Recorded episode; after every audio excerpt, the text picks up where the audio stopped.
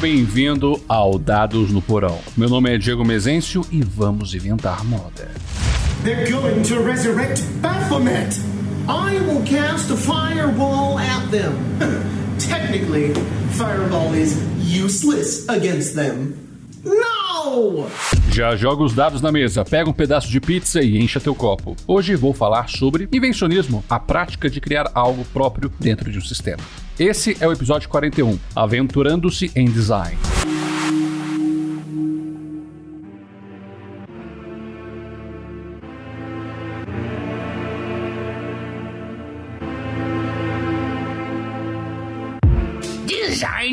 Criação de experiências lúdicas distantes da própria brincadeira. Ou seja, como designer, seu trabalho possibilita novas experiências em jogo para outras pessoas. Se você está fazendo isso excepcionalmente bem, você está inventando novos gêneros de jogos e novos estilos de jogo. Isto é, métodos, estilos e sistema de jogo inteiramente novos. Você usa a tecnologia, arte e a sua própria visão do que significa jogar para criar este novo jogo.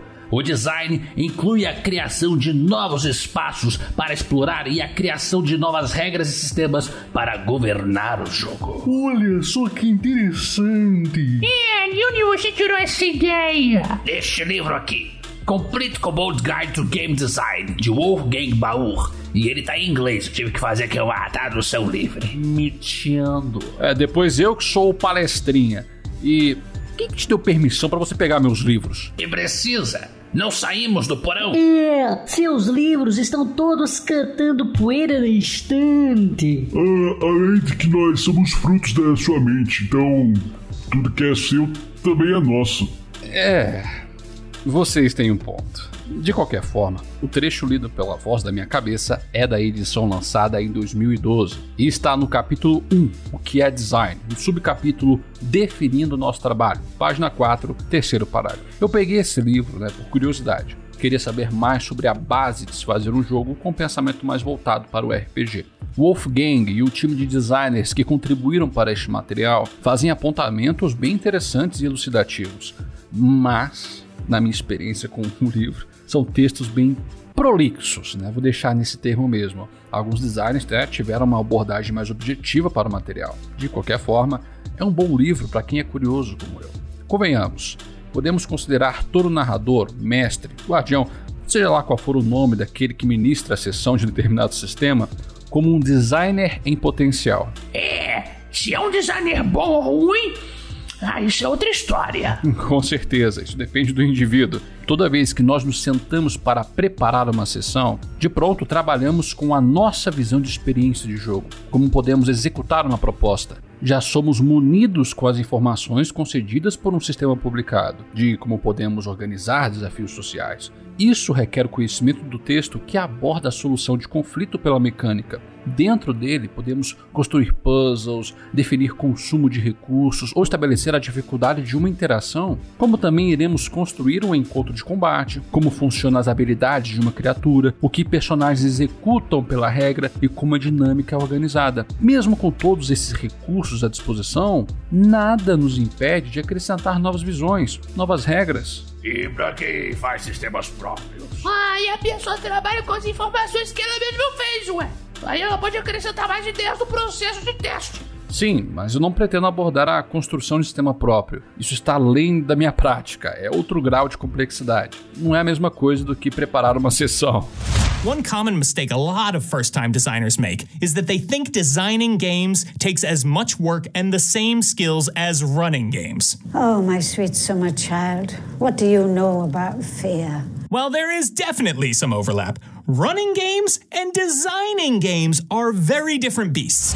Você acabou de escutar James Introcaso no vídeo Getting into Game Design, no canal do Matt Colville. Ele é o líder designer da MCDM, tem a participação no Guia do Explorador de Wild Mount do Critical Role e é um dos autores de Creature Codex. Nas palavras dele, design de jogos requer muito mais trabalho e habilidades do que fazer uma sessão. E é um trecho que não dei continuidade, ele afirma que há uma diferença, que irei parafrasear da seguinte forma: quando estamos preparando uma sessão, nós temos apenas que pensar na nossa mesa e podemos mudar durante a sessão as coisas. Quando estamos fazendo design de jogo, é preciso organizar as ideias de forma clara, em um texto consistente, com a finalidade de proporcionar uma experiência para quem você não conhece. Minha prática tem um escopo muito menor do que construir o sistema inteiro. Então eu vou me ater àquilo que faço há um tempo.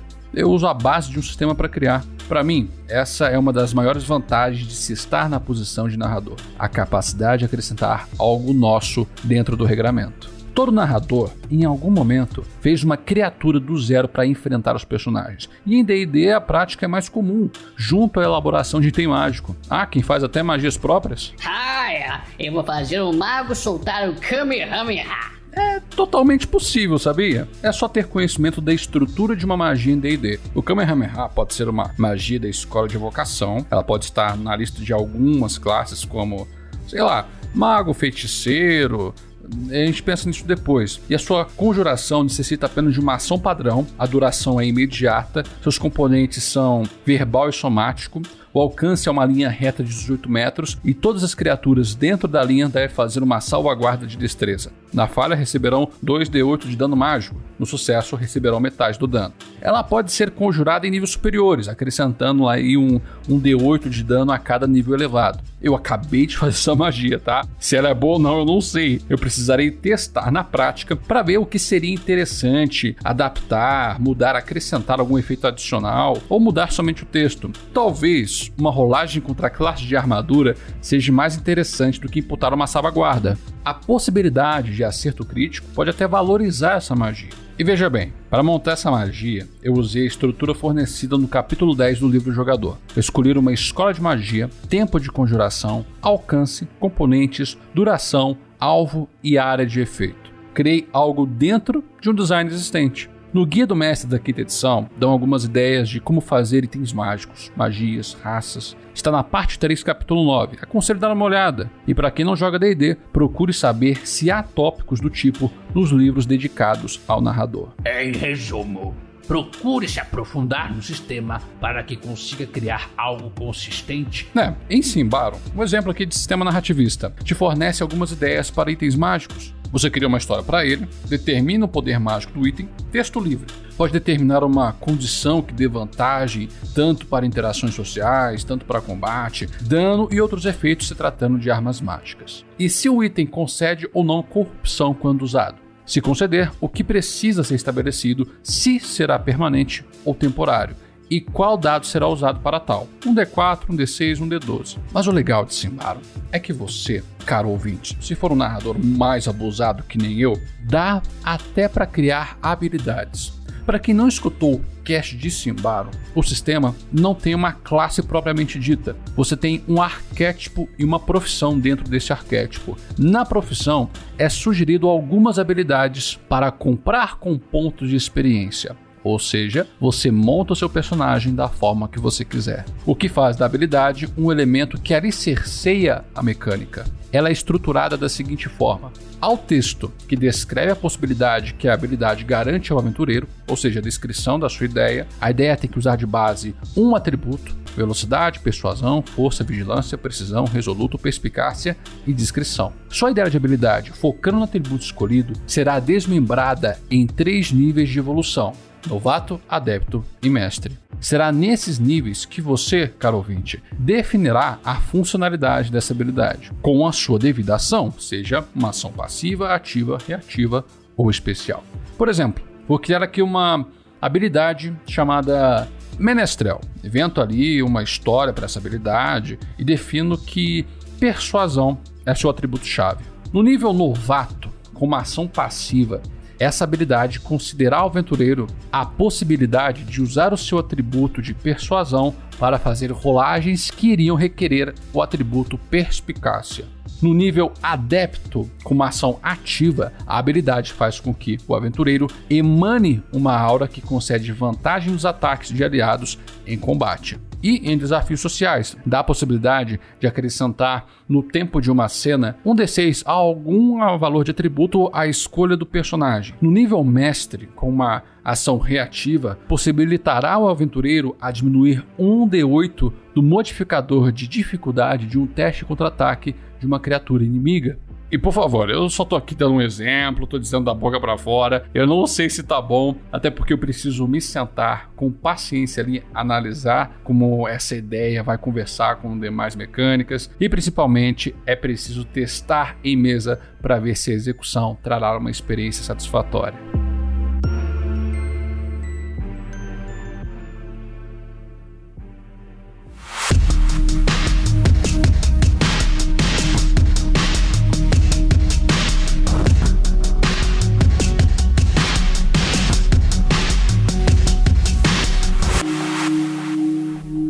No bloco anterior, tentei mostrar que é necessário conhecimento sobre o sistema que jogamos para conseguirmos criar algo dentro dele que seja minimamente compatível com seu regramento. Agora vou ficar um pouco mais abusado. Como está no título desse cast, vou me aventurar em design e tentarei aqui fazer uma mecânica independente que poderá ser usada para DD.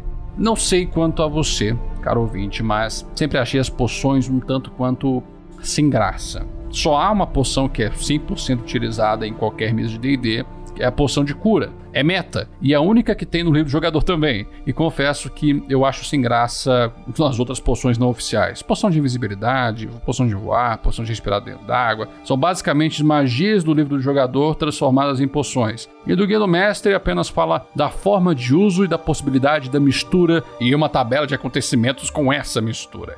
E mais uma coisa, Alguns narradores vão até concordar comigo. A nova edição dá muito recurso para o aventureiro permanecer vivo, seja através de resistências, descanso curto e as próprias salvaguardas contra a morte. Então, tendo em vista essas duas questões, eu tive a ideia de criar poções muito mais interessantes e vantajosas, mas com base em um custo. Estou escrevendo uma mecânica de toxicidade para que eu consiga fazer poções muito mais chamativas para o aventureiro, mas que será balanceada com o nível de toxicidade. E sim, eu roubei essa ideia de The Witcher. Eu pensei da seguinte forma: uma criatura, independente qual for, tem um limite fixado de tolerância a toxinas. 4 pontos é o limite. Uma poção de toxicidade baixa gera 1 um ponto. A média gera 2 pontos. E a alta gera 4 pontos. Se o aventureiro ultrapassar o limite, ele ganha uma falha direta no teste contra a morte. Ele não cai inconsciente, não perde pontos de vida, mas ficará constatado a falha no teste contra a morte, que só será apagado com um descanso longo. Com a primeira falha marcada, o aventureiro terá dois pontos de tolerância. Se ele ultrapassar esse valor de dois pontos depois que marcado o teste contra a morte, ele terá mais uma falha direta no teste e terá a condição de envenenado. Com a segunda falha marcada, ele terá somente mais um ponto de tolerância, e ultrapassando esse ponto, o personagem morre. As poções terão três níveis: normal, refinada e superior. Respectivamente, elas possuem a toxicidade baixa, média e alta. A toxina passa depois que o efeito da poção é findo, e isso será determinado no texto.